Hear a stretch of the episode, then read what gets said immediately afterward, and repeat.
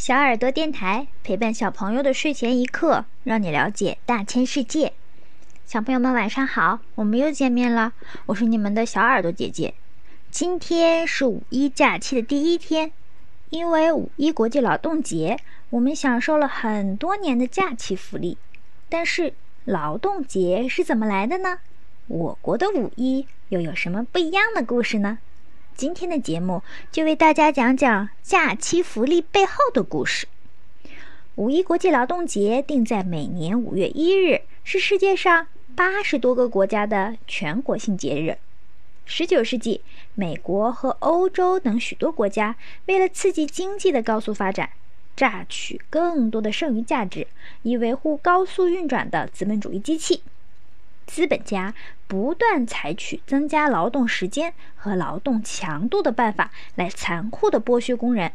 在美国，工人们每天要劳动十四至十六个小时，有的甚至长达十八个小时，但工资却很低。马赛诸塞州一个鞋厂的监工曾经说过这样一句话。让一个身强力壮、体格健全的十八岁小伙子在这里的任何一架机器旁边工作，我能够使他在二十二岁时头发变成灰白。沉重的阶级压迫激起了工人们巨大的愤怒。一八七七年，美国历史上第一次全国罢工开始了，工人阶级走向街头游行示威，向政府提出。改善劳动与生活条件，要求缩短工时，实行八小时工作制。在工人运动的强大压力下，美国国会虽然被迫制定了八小时工作制的法律，但是很多资本家根本不予理睬。这项法律只不过是一纸空文，工人们仍然是生活在水深火热之中。一八八六年的五月一日，以美国芝加哥为中心。美国两万多个企业的三十五万名工人停工上街，举行了声势浩大的示威游行。美国的社会经济基本就处于瘫痪状态了。经过艰苦的流血斗争，终于他们获得了胜利。为纪念这次工人运动，1889年7月，在恩格斯组织召开的。第二国际成立大会上宣布，将每年的五月一日定为国际无产阶级的共同节日，称为国际劳动节。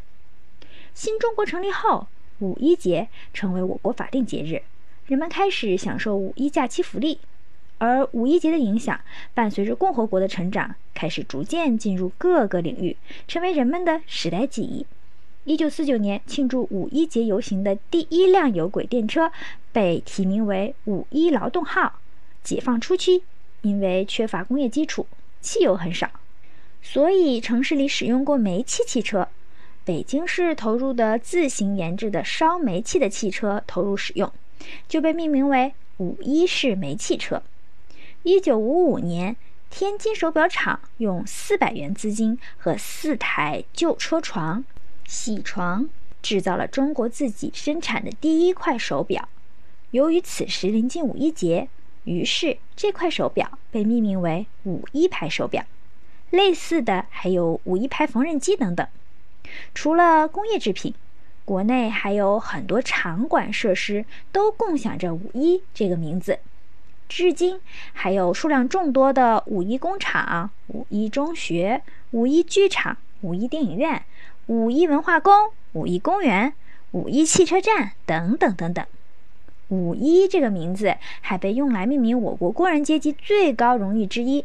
每年五一节，全国总工会都会评选表彰一批在中国特色社会主义建设中做出突出贡献的劳动者和企事业单位、机关团体，分别授予全国五一劳动奖章和全国五一劳动奖状。劳动最光荣，今天我们也要特别向所有劳动工作者致敬。小朋友们在五一假期外出时，也一定要注意做好疫情的防控，尊重和保护所有医护工作者的劳动成果。好了，小朋友们，这一期电台节目就结束了。如果小朋友们想要了解大千世界更多知识，可以请爸爸妈妈关注我们的微信公众号“小耳朵听大世界”。也可以上喜马拉雅、荔枝和蜻蜓去收听我们的节目。我们明天晚上不见不散，小朋友们晚安。